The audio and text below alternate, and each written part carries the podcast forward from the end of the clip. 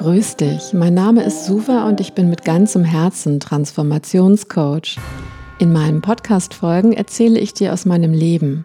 Meine Lieblingsthemen sind Spiritualität, Persönlichkeitsentwicklung und Aufwachmedizin. Viel Freude beim Zuhören. In der letzten Folge habe ich dazu aufgerufen, eine Armee aus friedvollen Kriegern zu formieren. Und dabei habe ich sicherlich nicht erwartet, dass diese Armee nun tatsächlich vor meiner Tür steht. Dies ist natürlich eine Metapher. Sie steht für eine geistige Kraft, die entsteht, wenn viele Menschen die gleiche gedankliche Ausrichtung haben.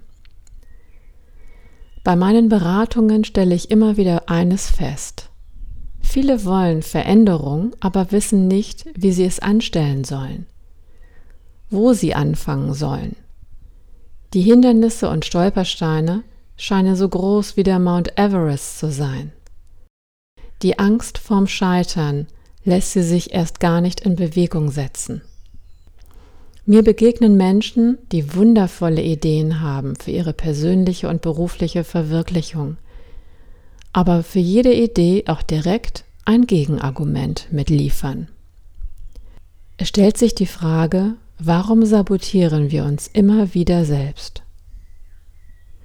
Schauen wir uns mal an, was der Held oder die Heldin auf ihrer Reise so alles erlebt. Du stimmst mir sicherlich zu, dass ein Held nicht als Held geboren wird, sondern zu einem Helden wird.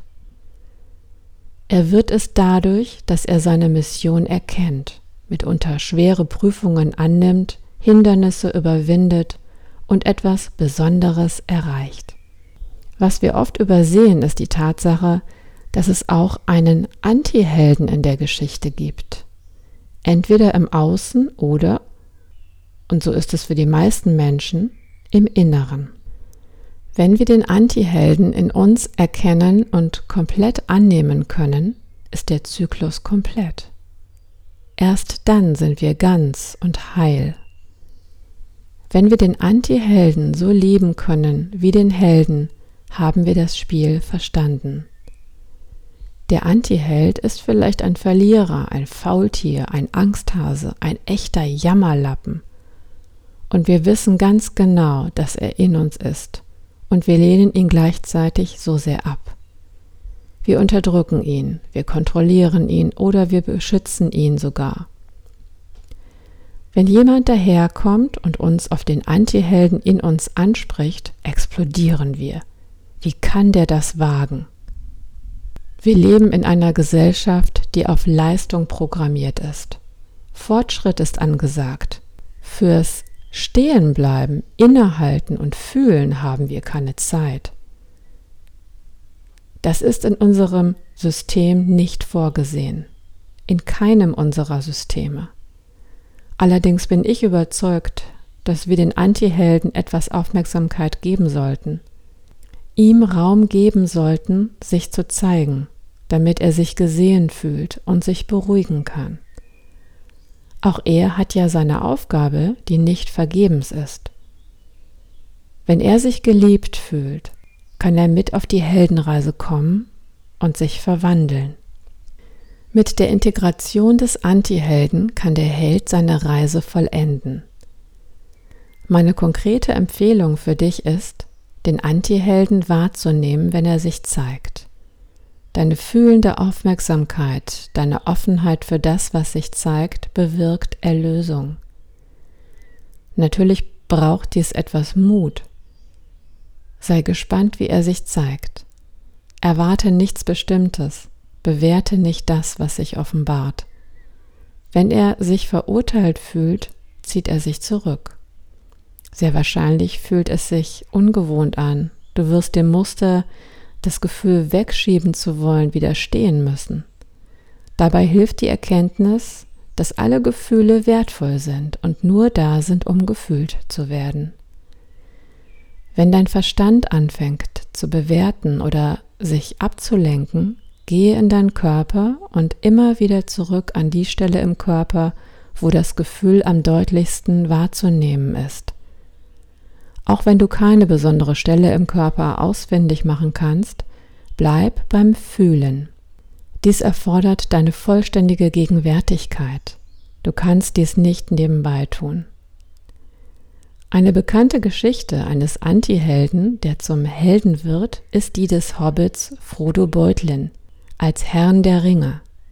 Er fühlt sich eigentlich außerstandes, etwas Heldenhaftes zu tun. Kleinwüchsig und ohne besondere Superpower steht er für den Archetypen des Antihelden. Er stellt sich mitunter auch so trottelig an auf seiner Reise, dass es weh tut. Ihm wird die Aufgabe übertragen, den einen Ring zu zerstören. Allein sein stärker werdender Wunsch, seine Mission zu erfüllen und den Ring in den Feuern des Mount Doom in Mordor zu zerstören und damit Frieden herzustellen, bewirkt das Gelingen. Für uns liegt die Botschaft dieser Geschichte darin, dass wenn wir unsere Berufung, unsere Mission oder einfach gesagt unsere Lebensaufgabe kennen, wir alles daran setzen werden, sie umzusetzen. Unsere Seele wird uns daran erinnern, auch wenn wir vom Weg abgekommen sind oder uns ablenken lassen. Wir werden darüber hinaus Wegweiser oder Menschen entdecken, die uns wieder an unsere Lebensaufgabe erinnern.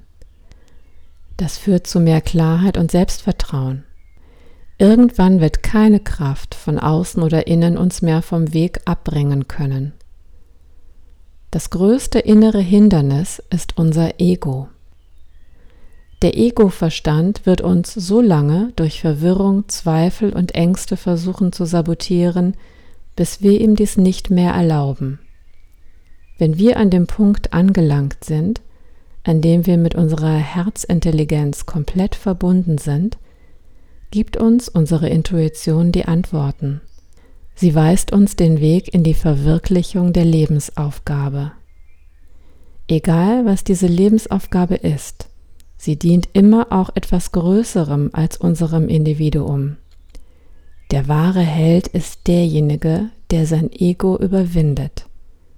Er geht seinen Weg und wenn er fällt, steht er wieder auf, schüttelt den Schmutz ab und geht weiter. Er verfällt nicht in Selbstmitleid darüber, dass er gefallen ist. Er gibt niemand anderem die Schuld daran, dass er gefallen ist. Er geht einfach weiter, weil er seine Mission nicht vermasseln will.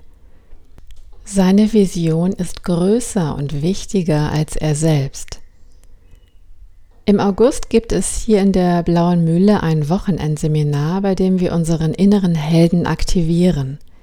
Wenn du dich angesprochen fühlst, schau mal auf meine Seite coaching-pyramide.de bei den aktuellen Terminen. Vielleicht magst du auch dabei sein. Es freut mich, dass du diesen Podcast hörst. Vergiss nie, dass du einen Unterschied in dieser Welt machst und geliebt bist.